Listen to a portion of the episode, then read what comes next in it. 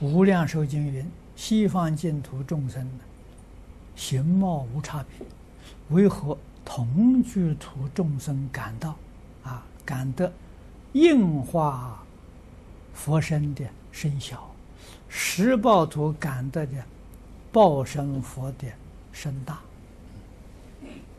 那身大身小，你自己讲的这个答案都在里面，感得。实际上有没有？实际上没有。啊，大心量，你就见到大佛；小心量，你就见到小佛。啊，所以到西方极乐世界，每个人看的佛真的是不一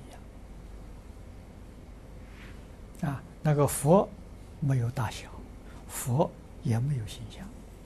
啊，形象从哪里来的呢？为心所现，为识所变。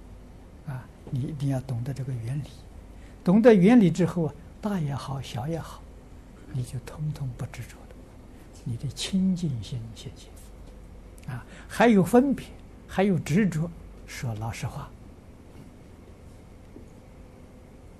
这个在净土修行进步很缓慢，啊，没有分别，没有执着，进步很快，啊，提升的很快。